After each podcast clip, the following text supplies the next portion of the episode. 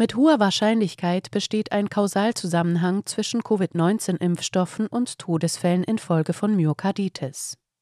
Das ist das Ergebnis einer neuen Untersuchung, bei der alle bis Mitte 2023 veröffentlichten Autopsiestudien, die Covid-19-Impfstoff induzierte Myokarditis als mögliche Todesursache einschließen, berücksichtigt wurden.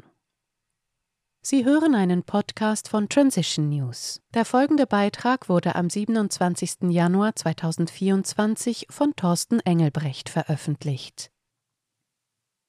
Vor allem Kritiker der Corona-Politik mögen sich erinnern.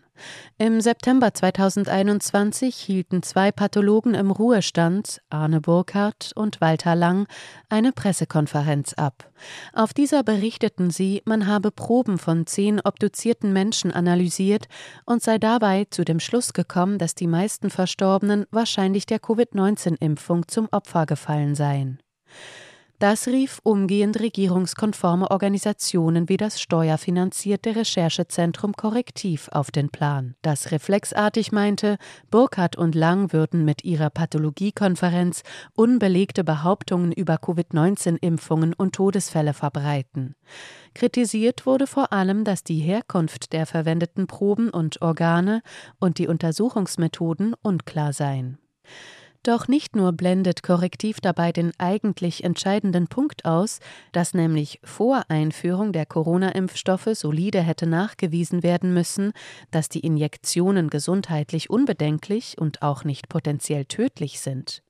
Nicht nur fehlt dieser Beweis immer noch, auch wäre es zur Erlangung eines solchen Beweises äußerst sinnvoll gewesen, umfassend zu obduzieren. Das aber wurde versäumt, um nicht zu sagen unterlassen. Auch verschweigt Korrektiv, dass es weitere Untersuchungen gibt, welche die Aussagen, die auf der Pathologiekonferenz getätigt wurden, untermauern.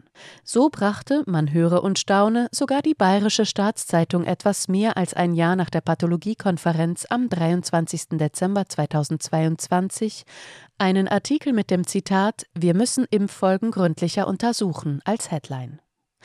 Das Zitat stammt von Peter Schirmacher, Professor und Chefpathologe an der Universität Heidelberg, der, so die Zeitung, schon länger von einer hohen Dunkelziffer an Impftoten warnt, weil zu wenig obduziert wird.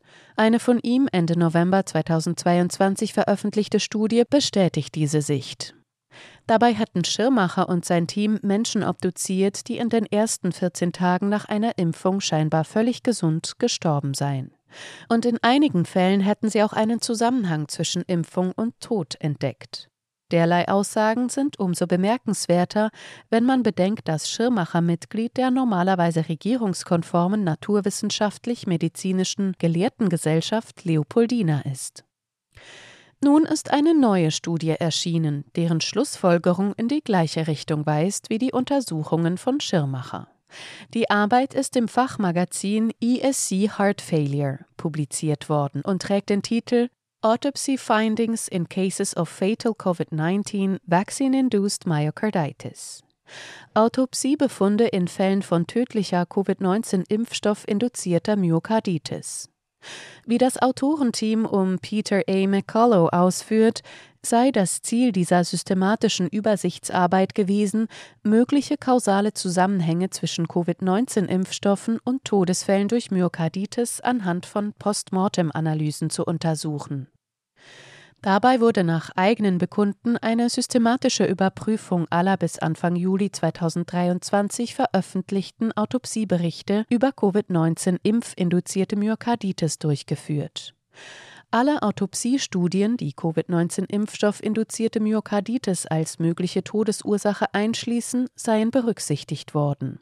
Dabei sei die Kausalität in jedem Fall von drei unabhängigen Ärzten mit Erfahrung und Fachwissen in der Herzpathologie beurteilt worden.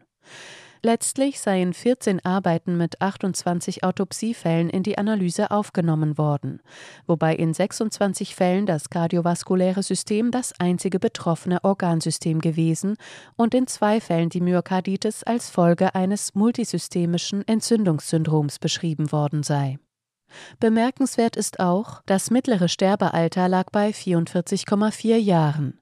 Die mittlere und mediane Anzahl der Tage zwischen der letzten Covid-19-Impfung und dem Tod betrug 6,2 bzw. drei Tage.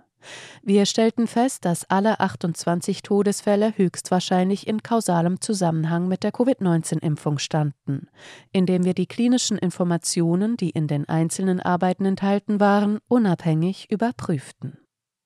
Die Autoren schlussfolgern, der zeitliche Zusammenhang, die interne und externe Konsistenz der in dieser Übersichtsarbeit untersuchten Fälle mit bekannter Covid-19-Impfstoff induzierter Myokarditis, ihre pathobiologischen Mechanismen und die damit verbundenen übermäßigen Todesfälle, ergänzt durch die Bestätigung der Autopsie, die unabhängige Beurteilung und die Anwendung der Bradford-Hill-Kriterien auf die Gesamtepidemiologie der Impfstoffmyokarditis, deuten darauf hin, dass mit hoher Wahrscheinlichkeit ein kausaler Zusammenhang zwischen Covid-19-Impfstoffen und Todesfällen durch Myokarditis besteht.